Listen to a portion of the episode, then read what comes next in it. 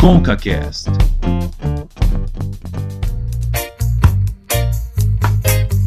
Começou com o Cristóvão Colombo que amando de um burguês com seu barco à vela rodeado por um bando de hipócritas. Tá começando o ConcaCast, episódio número 24. Eu sou o Cauê Martinelli e nós estamos aqui para mais uma vez, quem sabe, decepcionar alguns ouvintes, falando algumas verdades sobre a história não só do nosso país, mas agora do nosso continente. Tudo bem, Davi? Olá, Cauê, tudo bem? Também um abraço forte, muito forte para nossos ouvintes, nossos fiéis ouvintes. É, vai ser um papo bem legal porque a gente convidou de novo a uma, vamos falar amiga já do ConcaCast, que é a professora Thaís. Tudo bem, Thaís? Oi meninos, tudo certo? Eu amo estar aqui nesse podcast. Já ouvi todos, já maratonei podcast de vocês. É, eu sou professora de história, né? Então aqui um pouco de responsabilidade. E gostaria de convidar vocês para descobrir o que vamos falar agora e que a gente invada o coração de vocês. Olha aí, veio até com frase de efeito, dessa vez a Thaís tá certo. E obrigado, viu, Thaís, por ter ouvido aí todos os nossos episódios. Se você ouvinte se não ouviu ainda, pode procurar Spotify, Castbox, Deezer, Apple Podcasts, a gente tá em todas as plataformas possíveis aí, tá bom? E o nosso assunto de hoje é Cristóvão Colombo, América, né, Davi? Ó, Cauê, é importante falar que nosso podcast tem um contexto, né? Que o 12 de outubro está próximo e é uma data importante para nosso continente. Isso mesmo, dia 12 de outubro, que também é o dia das crianças, né? A gente vai ter um podcast sobre isso, mas dia 12 de outubro é a data que supõe que Colombo chegou às Américas, né? O que ele acreditava ser a Índia, né? E tem muita coisa por trás disso. Tem a questão da palavra descobrimento, que a gente vai desmistificar aqui, vai falar um horror sobre isso, pra gente entender um pouco mais da nossa história. E é por isso que a Thaís tá aqui, é por isso que a gente vai conversar um pouco mais a respeito desse assunto. Então, que o nosso papo comece agora. Por que vieste tirar minha riqueza? É interessante porque eu estudei minha vida inteira, Thaís, você e os seus compatri... compatriotas também, mas os seus colegas de profissão, os professores de história, sempre me disseram que a América foi descoberta por Cristóvão Colombo. Não só vocês, como Chaves também, quando assistia. Nossa, Chaves é a principal cena. A principal referência de Cristóvão Colombo para mim era Chaves. Que o professor Girafales também disse que Cristóvão Colombo descobriu a América. Pedro Álvares Cabral descobriu o Brasil. A questão é, descobriu ou invadiu? Qual que será que é o melhor termo? Ou nenhum dos dois? Olha, eu achei uma, uma, uma pesquisa, só que eu não consegui dizer se ela realmente era verdade, de que um rei, lá de 1506, proibiu o termo conquista e pediu que o termo fosse descobrimento. Então, o nome não é apenas uma escolha, mas sim uma ordem do rei. Mas eu não consegui achar se isso é verdade, então eu, como historiadora, vou fingir que não é e vou partir de outro pressuposto. E né, o historiador se preocupa muito com fatos, não posso inventar qualquer coisa aqui, vocês vão espalhar e aí já era. O nome descobrimento foi um nome dado, na verdade, era dos descobrimentos, é todo aquele século, porque muita coisa tem sido descoberta, foi descoberta, além de novas terras, né? Era uma época de renascimento, novas artes, razão e escolas. Então, ali você pega os navegadores da época conviveram com Michelangelo, Maquiavel. Então, era uma época realmente de grandes gênios, como a gente costuma conhecer na escola. Mas, se a gente for realmente pensar, o que é descobrimento? Quando você vê um vídeo e fala assim, assista o vídeo que nós vamos descobrir. Ah, não, descobrir não, porque né, o vídeo não é um tema inédito. Então, tem toda uma polêmica de eles descobriram que os europeus não conheciam. Então, se os europeus não conheciam, eles descobriram. Mas também já tinha gente vivendo aqui ó, há tempos. Então, não foi uma descoberta. Então, o que, que eu acredito ser o termo certo? Descobrimento pelos europeus, ou dos europeus, ou chegada dos europeus na América, e não só descobrimento. Que aí você está invalidando séculos de vida indígena que a gente tinha aqui na, na América.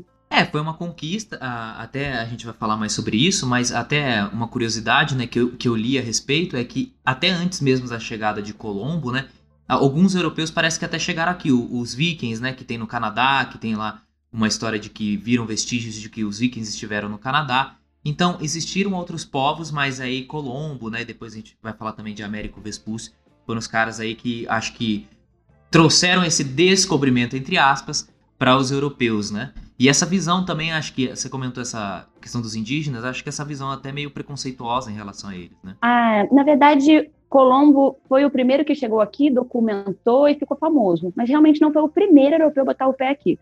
A gente tem diversas teorias. Tem gente que fala que foram japoneses, gente fala que foram chineses, tem vários povos que dizem que acharam coisa deles aqui pela, pela América. Mas o mais famoso mesmo, que a gente pode comprovar arqueologicamente, são os vikings. Então, assim, primeiro, os vikings não eram não é um povo, é uma profissão. Viking eram os navegadores. Aí os vikings eram os caras que navegavam e comerciantes, ou então por guerra. Quando eles chegaram aqui, quem acabou morando aqui foram os noruegueses, você pode arrumar outro nome, mas vamos falar viking, que é mais fácil para o entendimento. Na verdade, eles já estavam na Groenlândia. É, e aí tem aquela pergunta, a Groenlândia ela faz parte da América ou não, né? Europa, América, Groenlândia, ninguém, na verdade ninguém sabe onde fica a Groenlândia até a gente falar sobre ela. Enquanto isso, pessoal, vai pesquisando aí no Google Maps, tá? É, bem isso. Então, quando chegou aproximadamente no ano 1000, eles chegaram lá no bordinha do Canadá. E quando eles chegaram ali, eles chegaram a fazer uma, uma cidadezinha mas que não durou mais que duas décadas. Eles foram embora e veio Colombo achando que estava arrasando. Mas a colonização em si vai acontecer 500 anos depois da chegada dos vikings, que é com Espanha e Portugal. É, eu queria pontualizar, eh, Thaís, é, no, na conotação da palavra descobrimento de Colombo, porque quando eu estudei no ensino fundamental, no ensino médio também, era uma coisa muito boa que aconteceu. Tipo, graças a Deus que Colombo chegou na América, graças a Deus. E eu sei, inclusive, que até hoje existe um preconceito muito forte em relação aos povos originários da América. E vou, vou falar assim, uma das coisas que surge na minha mente, tipo, é, que bom que Colón chegou porque acabou com o sacrifício dos filhos é, que faziam os povos originários. Eles matavam filhos, matavam todo mundo para sacrificar para os deuses. E, e existe assim, ainda uma, um preconceito muito forte e negativo, obviamente, em relação aos povos originários da América, que até hoje são discriminados, né? Até hoje são discriminados. Na verdade, atualmente, a mudança lentamente vem acontecendo nas escolas para o ensino de indígenas e africanos. Porque aqui no Brasil tem uma lei educacional chamada de BNCC, e a BNCC começou a meio que obrigar que se, se ensinasse na escola. Os professores, às vezes, não têm o preparo suficiente, não existe, talvez, material suficiente, mas já tem a obrigação e, aos pouquinhos, vai sendo colocado em prática. Mas não é o suficiente para o que a gente realmente precisava, porque existe um preconceito muito grande, mas o preconceito deve vir por não conhecer. Vou perguntar para vocês dois, Cauê e Davi, qual é a, o conceito de indígena no dicionário? É, eu vou falar assim, o que eu entendo de indígena me remete muito àquela concepção de que de que Cristóvão Colombo tinha dado, né, e outros muitos falavam que era a respeito dos índios, do pessoal que seria da Índia, né? E aí deu-se esse nome de índios, né, indígena. Então, vou colocar aqui que indígena seria um povo nativo, vai.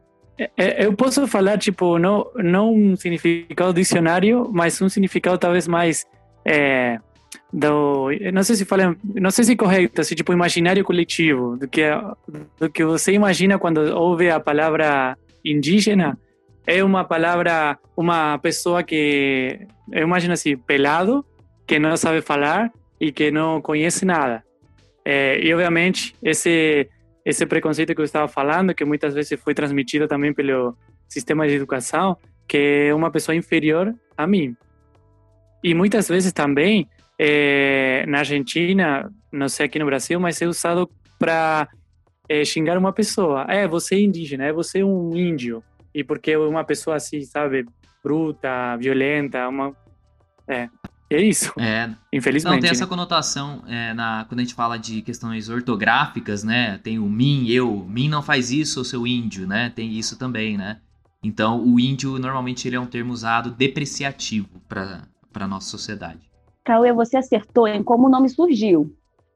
Quando o Colombo chegou aqui e achou que fosse a Índia, viu lá os nativos e falaram: olha, os indianos, os indígenas. E aí agora tem o um nome indiano e indígena diferenciado.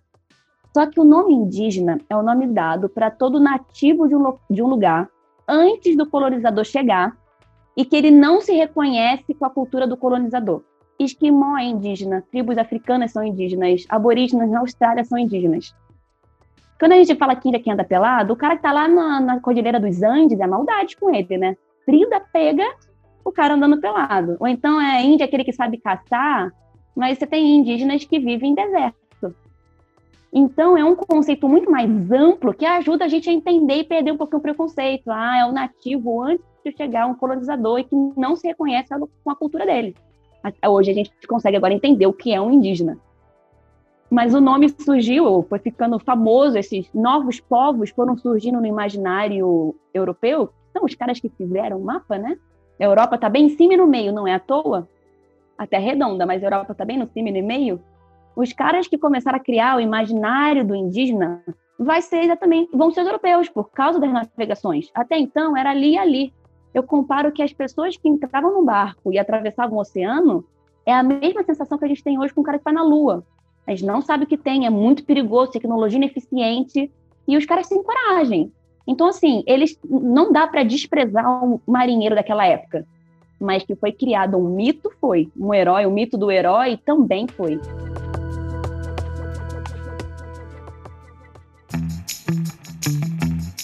É, falando em mito do herói, assim, Cristóvão Colombo que por muitos ainda é tido como um herói, inclusive é um dos motivos pelos quais nós estamos fazendo esse podcast, porque né, tínhamos o Dia de Colombo, a gente vai falar mais sobre isso. Mas a gente, será que a gente vai fazer igual a gente fez com a independência do Brasil? A gente vai. Nossa, vai acabar com a história, vai estragar de vez, né? vai esculhambar com Cristóvão Colombo. Mas eu acho que o Cristóvão Colombo não descobriu a América por causa de uma diarreia, como o cara que independizou o Brasil. É, não foi um Dom Pedro assim que deu independência depois de uma diarreia, né? Não vamos parar nessa ilha aqui que Olha, eu achei. Dentro do barco a gente não sabe. É, é, é muito bom que você falou, Cauê, porque a imagem do Colombo é o cara assim super, o cara musculoso, assim, vou conquistar novos mundos, vou lá, assim, o cara loiro, fortão. Quem que era ele? É, ele era um velhinho, na verdade, né? Tanto é que ele morreu alguns anos depois de ter chegado à América, não foi? Mas ele morreu novo. Ah, ele morreu novo. Ele morreu novo. Era muito comum, naquela época as pessoas já não viviam muito, era mais marinheiros, né? O cara passava dois meses embarcado sem legumes, sem fruta. Na verdade, três quartos da população, da, da tripulação geralmente morria numa viagem até a Índia. Mas vamos entender quem eram os outros. A gente precisa entender quem eram os outros e não, claro, não, não vou falar diminuir, não vou diminuir a fama de ninguém aqui, historicamente falando, que a, a fama dele tem valor histórico. Mas e os índios que nunca falaram nada de quem era, entendeu? Então vamos lá. Colombo não se tem muita informação dos primeiros 20 anos da vida dele. Ele existiu. Isso a história consegue provar. Então, ele era filho de tecelão, nasceu em Gênova, na Itália, ele era italiano. Gênova era uma cidade portuária bem famosa até hoje, é uma cidade portuária famosa na Itália. Desde novo ele trabalhava como corsário. O que era o corsário? Era o cara que ficava dentro de um navio varrendo o chão. Enquanto o marinheiro ia lá e falava, ah, vai lá, agora pega isso aqui para mim. E aí ele viu que a navegação era muito bom, ele gostava disso, e aí ele cresceu e etc. Morou uns anos em Portugal, se eu não me engano, ele casou em Portugal. E aí chegou para Portugal e falou assim: em Portugal eu tenho uma ideia. A Terra é redonda. E todo mundo está louco. Como assim, Terra é redonda? Que isso? A gente não, a gente não pode ir pro outro lado. Pro outro lado a gente cai num abismo e um monstro come a gente. Não, eu acho que a Terra é redonda. Eu vi aqui uns desenhos, eu acho que tem super a ver, assim, os astros. E eu quero financiamento para a gente chegar na Índia por um caminho mais rápido, porque a gente vai chegar lá em um mês. A diferença de, acho que eram três meses de viagem do que eu estou na África. E aí Portugal falou, não, você é doido. E a Itália também falou, não, você é outro doido. E aí a Espanha falou, cara, Portugal está conseguindo tudo, vamos arriscar qualquer coisa, né? Porque senão Portugal vai continuar descobrindo, não vai sobrar nada pra gente. A Espanha deu all-in, né? O que no poker a gente chama de all-in. Foi com tudo e falou, agora é contigo, Colombo, ajuda a gente aí, né? três barquinhos, gente. Na época não era muito, uma caravela e duas nau, uma nau e duas caravelas. E ele foi com três barquinhos na viagem, convenceu um pessoal e foi. Inclusive, fiquei sabendo do negócio aí da caravela que era um barco que ficava muito perto das costas até, até esse momento. É, mas sair da costa, se você afastar, era tudo risco, porque até o momento não tinha acontecido, pelo menos para o mundo conhecido daquela época. Exato, a viagem era contornando a África, não era indo atravessar um oceano achando que tinha as ilhas do Japão no outro lado, entendeu? E aí ele foi. A viagem começou a durar mais tempo que ele imaginava. Ele fez os cálculos baseado num negócio errado que ele arrumou. Então, assim, é por isso que tem a fase, a, a parte, tipo, Colombo não batia bem na cabeça algumas vezes. Mas ele teve coragem, ele era corajoso, você não pode negar nunca. e aí ele foi. Então, esse é o Colombo. Uns vão dizer que ele era corajoso, descobridor dos sete mares, que teve a audácia de achar que a Terra redonda e ir, o cara que pegou os documentos para estudar. E outros vão dizer que, na verdade, ele leu as estrelas errado, leu o mapa errado, chegando lá foi mau administrador, então que ele teve mais coragem do que competência. Só que assim, ele chegou em algum canto, né? Chegou lá achando que era a Ásia, mas chegou. E é curioso, porque ele morreu achando que era a Ásia, né? Tanto é que fala que parece que quando ele chegou na Venezuela, se eu não me engano foi na Venezuela, que ele achava que era a China. Que achava que era uma parte da China, assim, né? Muito louco isso. Eu fiquei pensando, porque hoje a gente tem uma noção do mundo globalizado, igual o brinquedo Google Maps, né? aquela coisa toda. Mas Imagina você descobrindo novas terras, entendeu? Ou você chegando em locais que você nem imaginava que existiam e você automaticamente relaciona aquilo que você já sabe que existe, né? No hall de grandes marinheiros, ele é o cara que foi, chegou num lugar, voltou, morreu em 1506 e mesmo assim ele não sabia que tinha chegado na, no, no continente novo. Ele achou que fossem ilhas indianas Tava sucesso, achando que estava descobriu novas ilhas na Índia, que a Índia ali era o point da galera, então a gente estava achando que estava super bem. Olha, estamos nativos que vivem na Índia, são indígenas. Uhum. E aí, quando ele volta e chega para a rainha e para o rei, fala: Achei terra. Os reis falam: Não acredito que você não caiu no abismo. E aí mandou voltar com 17 na vida. Era diferente, ele foi com 3 e depois voltou com 17, viu? Viram. Ganhou viram investimento, progresso virou progresso. Virou progresso. Uma, uma, uma coisa que eu achei muito muito legal de saber aí, no, estudando um pouco a história, é como eles foram recebidos no América. É, quanto de verdade é que eles foram recebidos como deuses pelos é, originários? Então, no, ali na região da Nicarágua, é, México, tinha os maias e os astecas, que eram, são uhum. as tribos talvez uma das mais famosas mesoaméricas, né, pré-colombianas. E os astecas tinham, acreditavam em profecias. Então eles tinham a lenda ou a história que veria um deus que voltaria, era um deus que casou com a própria irmã e se matou, e ele voltaria destruindo tudo e com toda a honra e glória que tivesse e faria um novo mundo. Quando chega Hernán de Cortés, alguns anos depois que Colombo, né? Tem gente, vamos, deve ter ouro, mandaram um, um explorador, né? Mandaram um aventureiro. E o cara chegou aqui com armadura, cavalo, acho que era 17 canhões, assim, pegou todo armamento. E aí os indígenas olharam para esse cara e falaram: gente, um cavalo, um animal que nunca tinham visto, um cara vestido de prata, né? Porque era a armadura. Deus, Deus chegou.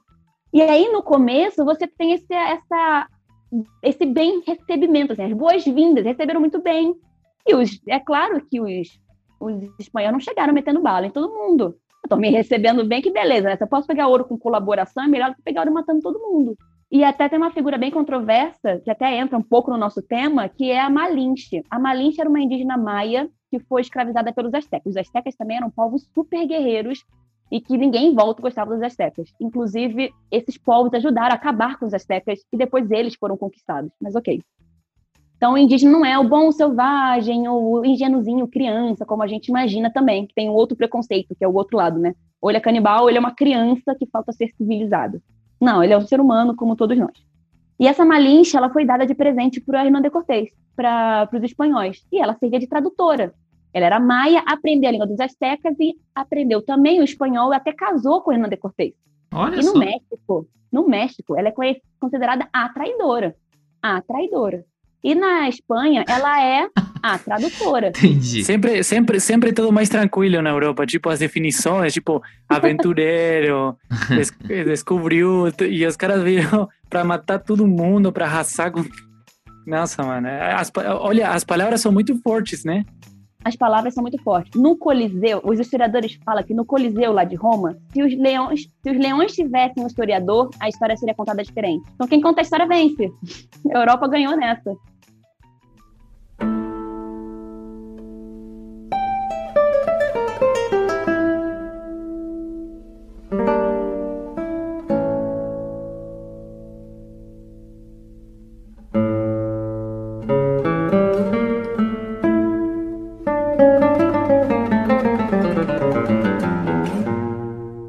Agora, qual é a importância do papel do Américo Vespúcio nisso tudo? Porque até onde eu até onde eu entendo, né, o nome dele foi o que gerou, na verdade, o nome do nosso continente, né? América foi em homenagem a ele, não porque ele pediu de fato, mas enfim, em homenagem a ele, né? É, e ele foi uma das pessoas que estiveram aqui, inclusive tem uma relação muito forte com o Brasil. É, muito dessa nossa visão dos índios também acho que tem muito da. Porque ele era um bom escritor, o cara manjava muito. Então, a maneira como ele escrevia, o pessoal brinca que Cristóvão Colombo só não foi mais, não teve mais nome, ou não teve o nome dele, vamos dizer assim, no continente, porque ele não escrevia tão bem igual Américo Vespucci, que descrevia as coisas com mais paixão, né? Como a gente diz, poder das palavras. E aí, muito dessa visão do, do índio a gente tem em função disso, né? Essa visão dúbia que a gente colocou aqui. Mas qual é a importância dele para o nosso continente, inclusive para essa questão toda da colonização? Américo Vespúcio, ele não era de família pobre ou simples como era Colombo. Ele também era ali da, da nata italiana, né? Ele era de Florença, se não me engano. E Florença era a terra do Renascimento. Ele foi colega de sala de Maquiavel, ele tinha, assim, toda uma bagagem cultural muito grande e ele financiava essas viagens. Quando Colombo volta e fala que achou uma terra nova, ele falou: Meu, eu cansei de pegar nota fiscal de viagem e ficar organizando isso aqui. Agora eu vou começar a entrar no barco e vou começar a ir junto. E aí, quando chega em 1497, cinco anos depois que Colombo chega lá, ele fala que vai junto e vai. Então, ele conhece ali a América Central, e depois ele faz uma outra viagem que vai para o Brasil. Então, ele também chega no Brasil. Quando ele chega no Brasil, ele envia cartas para o rei dizendo que tinha chegado num novo mundo, que esse lugar não era a Ásia, era um novo mundo. Só que ele fez três viagens. Nessas viagens, são todas retratadas por carta. Inclusive, a ideia do bom selvagem foi ele que trouxe esse termo, que até então era o selvagem, canibal, etc. O bom selvagem, bem dúbio, né? A gente sabe se é bom ou se é selvagem. pois é. E aí, passou-se o tempo, ele também acabou fazendo bastante viagem por aqui, até no Brasil, inclusive o nome Rio de Janeiro. Ele chegou em janeiro ali na Bahia, é, na Bahia de Guarabara, né, naquele lugar do Rio, e falaram: Olha, um rio, estamos em janeiro, você agora é Rio de Janeiro. Ah, é? É, é exatamente hum. essa história. Rapaz! Essa Nada muito elegante. Eu sei, mas é, é isso. Nu e crua. Que triste. Não, eu, fiquei, eu fiquei realmente decepcionado. Eu achei que Rio de Janeiro tinha um, um significado incrível. Nada. Daí depois ele vai mais um pouquinho ali no dia 6 de janeiro, não sei se foi antes ou depois, no dia 6 de janeiro ele chega em Angra dos Reis. Angra dos Reis, Dia dos Reis, 6 de janeiro. Nossa. Então ele vai no... todas por ali, né? Bom, passou-se um tempo, as novas ciências estavam surgindo na Europa e eles decidiram organizar a geografia que já estava atrasada, né? Eles já viram que a Terra não era exatamente plana, eles já tinham visto que não tinha alguns tipos de monstros que eles acreditavam, que existia um novo continente. Vamos é, atualizar nosso conceito de geografia. E aí reuniram ali os, os geógrafos, sabe, os estudiosos, botaram todo mundo num castelo e eles pegaram todas as cartas e documentos que existiam para poder reformular mapas e documentos que na época era muito mais trabalhoso e burocrático, que eu imagino que seja hoje em dia, que uma página do Wikipédia todo mundo pode democraticamente fazendo. Só que, quando Américo Vespúcio viajou, ele fez três viagens oficiais. Só que existem quatro cartas de viagens. Você pergunta, essa quarta carta, o que, que é isso, né? E essa quarta carta, essa quarta expedição que ele teria feito, seria antes de Colombo, antes de 1492. E ele falou que ele nunca tinha escrito aquilo. Então, assim, escreveram por ele, mas na verdade não foi ele, foi ele que na verdade estava mentindo, a gente não sabe. Só que quando os estudiosos em outro país chegou e juntou tudo, viu, olha aqui, quem chegou primeiro não foi Colombo, foi Américo, vamos botar o nome em homenagem a ele. E o Américo se recontorceu no túmulo nesse momento e virou Américo, virou América, o nosso continente. Meu Deus do céu. Sensacional como que a história é construída, né?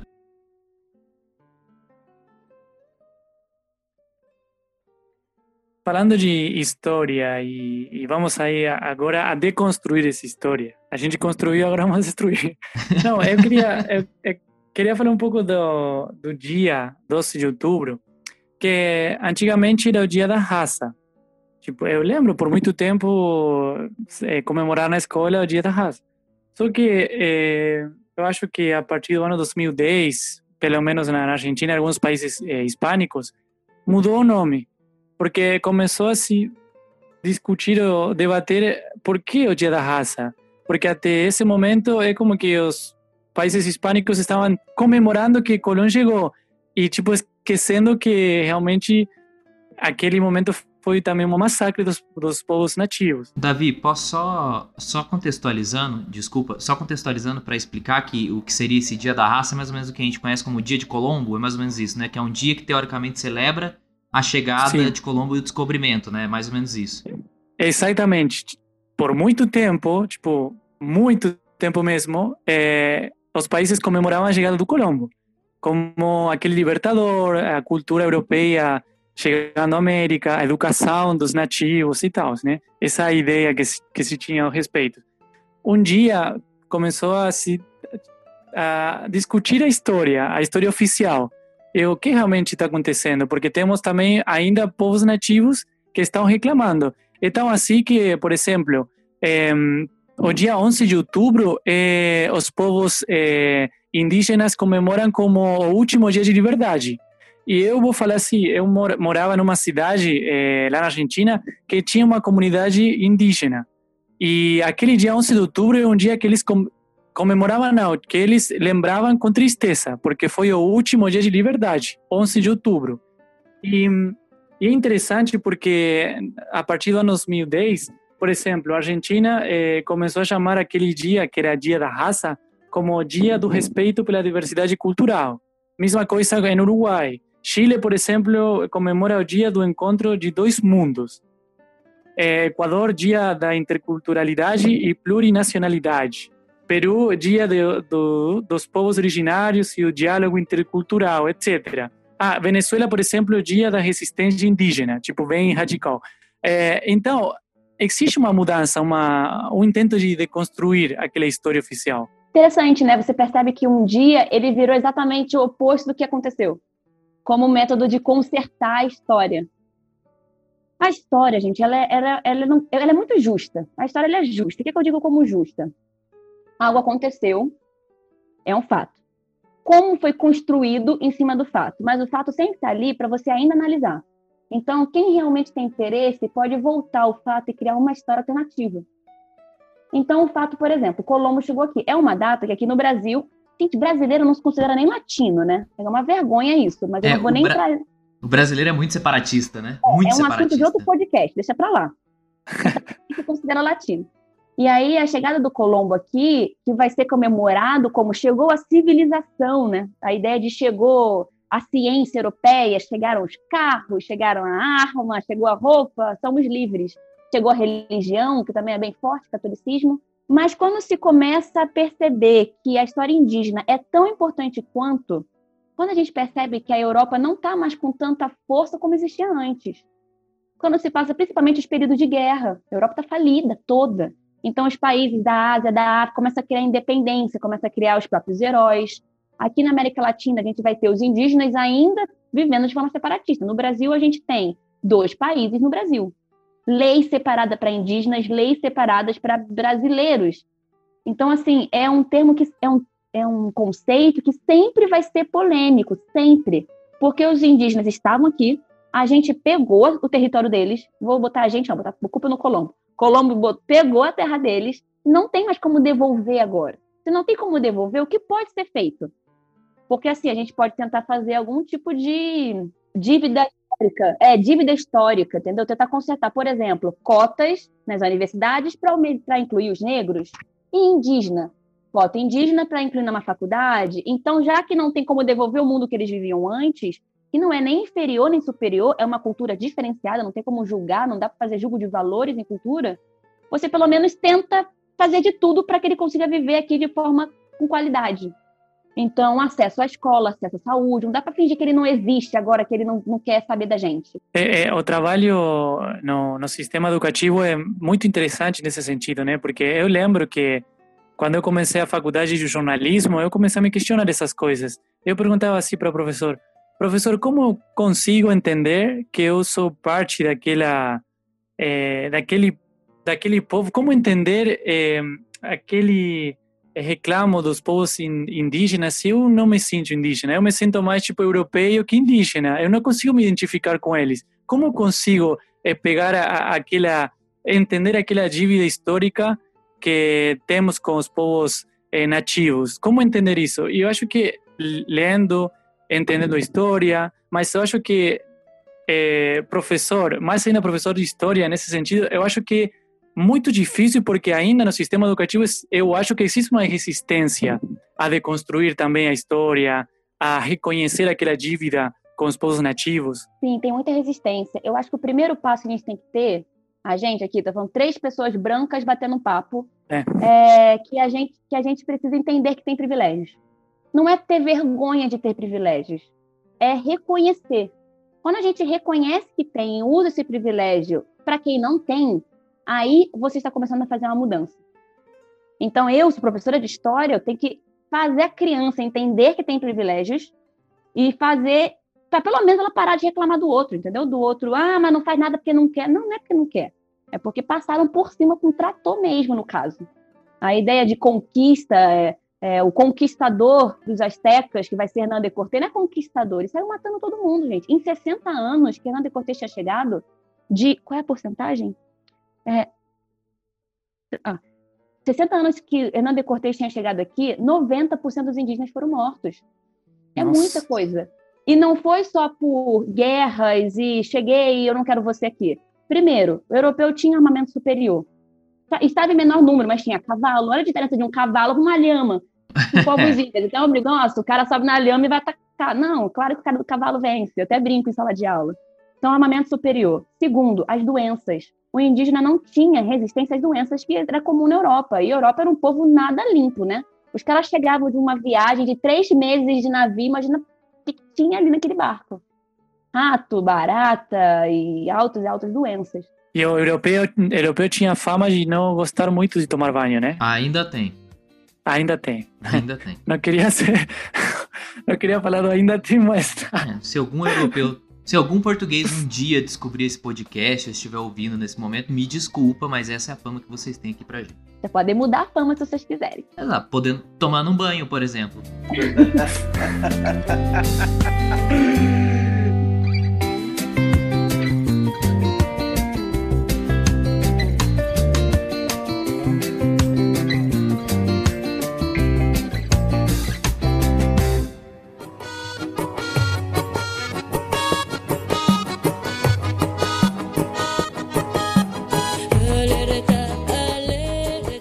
A gente tem também o contexto de qual é o conceito de guerra.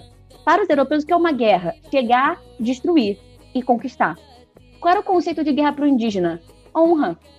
Então, você atacar de surpresa. E por que que eu vou querer matar o cara? Ele vai ser meu escravo. É muito mais vantajoso eu trazer como escravo e depois oferecer sacrifício pro meu Deus do que eu sair matando você a sangue frio a do nada. Então, você tem a diferenciação de guerra. Eles marcavam hora para guerra para mostrar quem era o mais forte. Então, quando o europeu chega do nada, é covarde. É, sem falar também das torturas, o estupro, imagina, tipo, estupro muito, tipo, o europeu chegava e achava que era o dono das mulheres indígenas e aquele momento eu acho que foi terrível para os nativos, né? Quem sobreviveu virou escravo. No Brasil, por exemplo, então vocês perguntaram antes sobre como foi a chegada, né? Foram recebidos como Deus e etc. A princípio, gente, eu, eu gosto de dizer que os europeus tiveram muita sorte por onde chegou. Porque existem tribos que eram bem, bem guerreiros, que dominavam a área toda ali. E por onde eles chegavam, eram umas tribos que eram tipo, nossa, que legal, o povo diferente. Porque eles não chegaram também com todo o ódio que tem no mundo, né? Então eles tentaram conhecer como era o barco. Tem um relato do, Brasil que eles viram um- uma galinha e saíram correndo com medo da galinha. São umas cartas muito legais. Só que com o tempo eles foram começando. Ah, você não quer tirar a árvore para mim? Então vai ser meu escravo. Ah, você não me acha mais um deus? Então vai ser meu escravo. Então você percebe que o europeu, na visão dele, ele não faz por mal. Ele tenta manter boas relações com o povo, mas a terra cheguei ali, a terra é minha. Se a terra é minha, você é um intruso, porque você não é civilizado, porque você não tem o catolicismo. E se você não tem o catolicismo, você é, um- você é um bárbaro, você não serve nem para existência.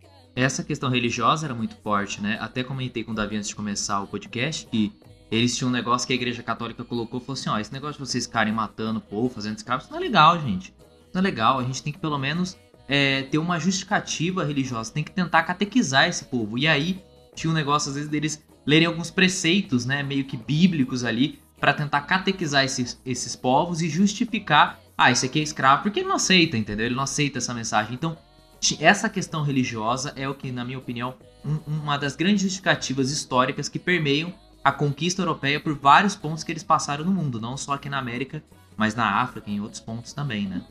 Se a gente para para pensar, eles já faziam isso na Europa. quem não era católico morrendo na fogueira. Imagina com os índios aqui, entendeu? Não, e, imagina, e, desculpa aí, mas imagina um cara é, indígena que mataram a família dele, roubaram as propriedades, a terra e roubaram a religião também. Tipo, obrigaram o cara a professar uma religião que não era dele, desconhecia. Ou seja, é, roubaram tudo. É, tiraram a identidade e jogaram no lixo, uma coisa assim. É, é isso. O que mais falta hoje para os indígenas é a identidade. Que a gente não reconhece. E se a gente reconhecer essa identidade, a cultura vem junto, é um pacotinho. Mas como a gente não reconhece, a gente, pra, pra gente o índio é um cara que sobreviveu com muita raça e tá aqui. Que bonitinho, os índios sobreviveram. E não sabem nem onde eles ficam, o que, que eles fazem.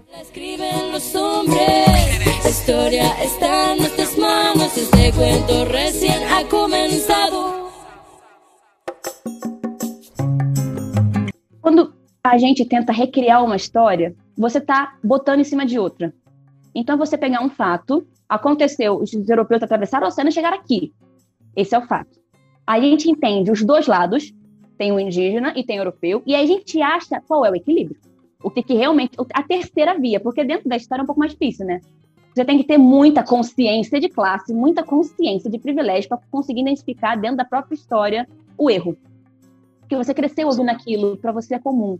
Então, não adianta você derrubar uma estátua e falar, uhul, a história agora é outra. Não, você tem que trabalhar isso em sala de aula, você tem que trabalhar com as crianças, tem que trabalhar em documentários, porque não adianta você simplesmente acabar é, querer apagar a história. A história não é facilmente apagada, porque ela é baseada em verdades. Então, a verdade, ela sempre vence.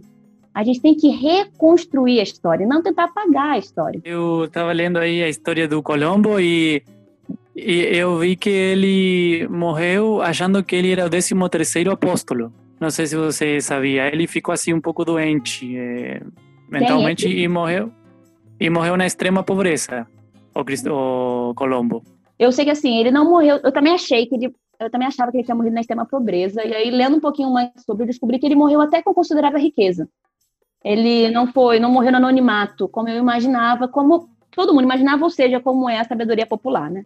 Ele teve sim reconhecimento, mas ele não, ele trouxe mais prejuízo do que lucro para a coroa. Então a coroa aqui, tipo, tá bom, amigo, muito obrigada pela sua participação. Agora vai o Américo Vespúcio. Bom, obrigada. Agora, agora a gente vai mandar Américo Vespúcio, que é um cara um pouco mais profissional, tá? Obrigado, querido. Esse, então, esse cara aqui, que no caso é, conviveu com Maquiavel, essa galera mais top, assim, você vai pro seu cantinho ali, tá? Ô, Genovez. É tipo isso, né? É bem isso. Deixa o cara florentino, né? O Genovese já deu, obrigada. Agora deixa alguém de classe. O Colombo, a gente brinca que Colombo não escreve bem, mas é graças a uma carta dele, que era muito comum, né? Cartas que era diário de bordo, é, que ele escrevia que algumas tribos indígenas tinham até 2 mil pessoas, eram como quase que cidades civilizadas para eles, né? Então a gente consegue ver quantidade de índio que não tinha aqui. Ele chegou numa ilha que tinha uma cidade de 2 mil pessoas, é bastante coisa. E nas três Américas, essa descoberta custou de 60 a 100 milhões de nativos. Caramba! É um número assustador. É um número assustador. E que a gente não sabe. Porque a gente não sabe. Porque a gente ignora, finge que não sabe, passa pano. Qual que é a importância pra vocês da gente desmistificar isso, né? E, e ter conversas como essas, que a gente não pensa muito a respeito. Sei lá, a gente simplesmente lê na escola, usa pra passar numa prova, mas não traz isso pra vida, né? Quanto que entender as nossas origens, de repente, é importante, né? Pra compreender, inclusive, a nossa nação como um todo, ou a nossa, as nossas culturas, né? Eu acho que o mais importante é a gente entender que, primeiro, o termo dado tem a ver com a história que se vivia no período. Primeira análise que tem que fazer. Descoberta, para eles na época foi, mas hoje para a gente, a gente sabe que não é. Então, você ter a maturidade histórica, se é que posso chamar assim, política, de entender que a história ela é constantemente transformada, porque o ser humano se transforma e a história é o estudo do ser humano no tempo. Então, a primeira coisa que você precisa saber é, não é sair simplesmente quebrando estátua. Isso tem o seu valor, dependendo da ocasião. Mas você precisa entender todo o movimento junto com a quebra da estátua. Segundo, quando a gente sabe de onde a gente veio, a gente tem, a gente sabe qual é a nossa identidade. Então, o Brasil ou qualquer país da América Latina, ela tem uma formação indígena muito forte. E mesmo que as pessoas tentaram apagar, a gente tem sangue indígena. Não adianta, a gente é diferente do europeu. Não tem como negar isso. Brasileiro, principalmente, né?